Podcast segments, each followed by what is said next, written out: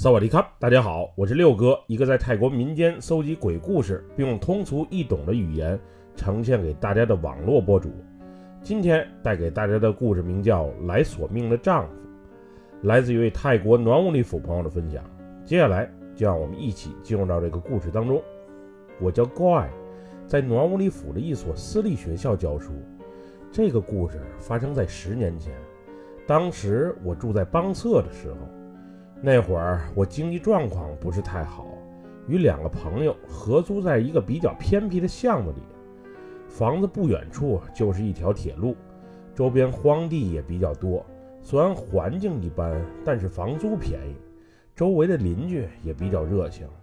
另外，离当时工作的单位也挺近，住着还算是比较舒心。那时我们所在的社区里有一个叫阿依的女人，她和她丈夫从事装修方面的工作，据说收益还不错。阿姨是个开朗的女人。平时没事儿的时候，喜欢坐在小卖铺的门口，抽着烟，喝着酒，与邻居们聊天。有时是她自己喝，有时是她和丈夫一起喝。俩人平时最大的爱好，估计就是喝酒了。因为俩人也没孩子，所以每日潇洒的生活也没有什么太大的经济压力。有一天晚上，阿姨的哭声响彻全社区，而且哭的那叫一个凄惨。当晚，因为我胆小，没敢出门查看到底发生了什么。后来听说，阿姨的老公在酒桌上和朋友喝酒的时候，与邻桌的小青年发生了口角，最后两桌人打斗在一起。阿姨的老公不幸被人连捅三刀，有一刀还是直戳心脏，最后导致当场死亡。后来这事儿还上过我们当地的报纸。阿姨的老公死后，据说凶手赔了不少钱。我们这些去参加葬礼的老邻居也给了他一些钱。那时的阿姨不再像以前那样乐观开朗，整个人变得特别的阴郁。虽然老公因为醉酒后和人产生矛盾致死，酒是那场争斗的元凶，不过阿姨每日还是离不开酒。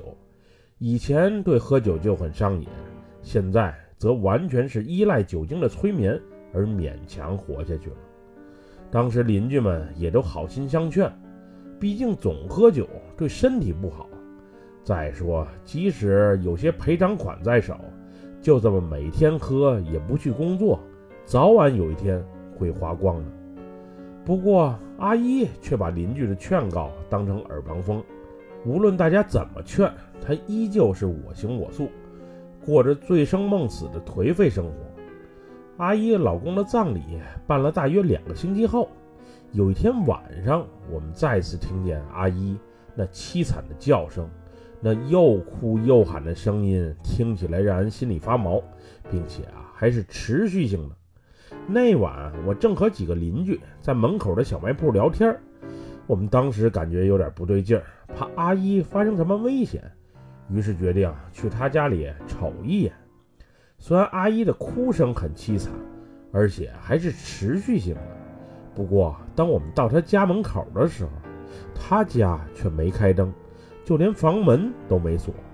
我们敲了几下门，见没人回应，于是小卖部的大叔决定拿个手电筒进去看看，到底发生了什么事儿。因为我和阿姨的关系还算不错。当时我也跟着几个邻居一起进了他的家。阿姨的家是一个二层的小别墅，在我们社区还算是不错的房子了。我们顺着声音寻找哭喊的阿姨，最后找了半天，发现她躲在二楼的大衣柜里，拿着一个毯子蒙住了自己的头，并时不时的还念叨着：“他他来找我了，他他来找我了。”当时大叔问。谁来找你了？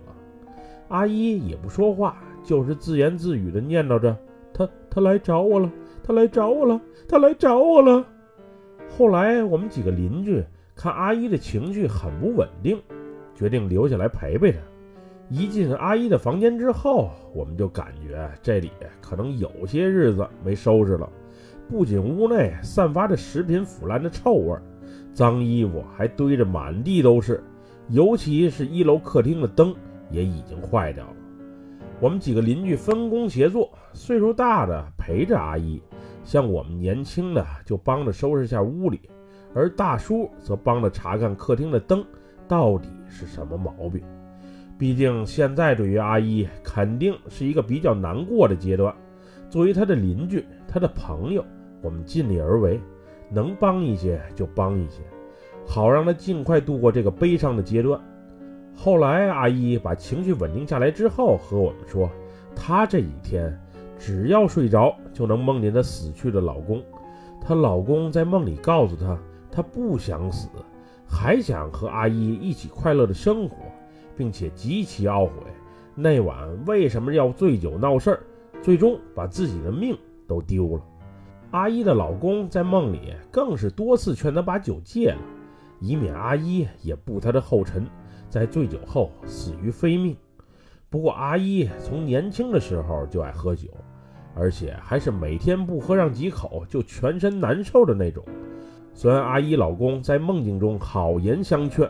但是他依旧是每天离不开酒，一个是自己酒瘾确实大，另一个则是喝酒之后那种醉醺醺的感觉，可以让她忘掉失去亲人的悲痛。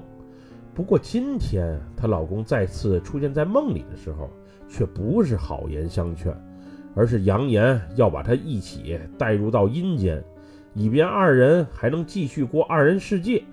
既然劝你戒酒你不听。那就索性与我来相伴吧。刚才阿姨就是被这个梦吓着了，所以才大哭大叫的。虽然她仅仅是一个梦，但是她相信她丈夫确实要取她的命，让她过去陪她。阿姨的情绪渐渐稳定下来之后，我们几个邻居都劝她把酒尽快戒了，自己出去玩玩散散心，又或者找份工作让自己忙起来。每天喝酒毕竟不是个事儿，另外对身体也不好。阿姨虽然当时嘴上答应了，但是之后依旧过着每日酒不离口的生活。大家劝多了，她也不听，最后都烦了，也就随她去了。又过了几天，那晚正好是个月圆之夜，小卖铺的大叔和朋友们去寺庙里参加祭拜活动。晚上回来的时候。正好瞅见阿姨在顺着巷子朝荒木丛的方向走去，大晚上的还是一个人。他们当时感觉情况不对劲，于是就大声喊着阿姨的名字：“阿姨，阿姨，你去干嘛？你往荒木丛里跑干嘛去了？”不喊不要紧，一喊阿姨反而加快了脚步，最后直接钻进荒木丛中消失了。大叔和朋友一看情况不妙，于是也追了过去。最后找了半天，才在一个树下找着正在上吊自杀的阿姨。当他们把阿姨救下来之后，只听满嘴酒气的阿姨磕磕巴巴地说道：“我我我老公胁迫我来到这里，并并说要带我一起走。”后来阿姨说，她那晚完全就控制不了自己的行为。虽然她也不想去死，不过身体已经不听脑袋的指挥了。从死神那里把命救回来之后，阿姨终于意识到了问题的严重性，也清楚老公说要把她带走，绝对不是一句简单的玩笑。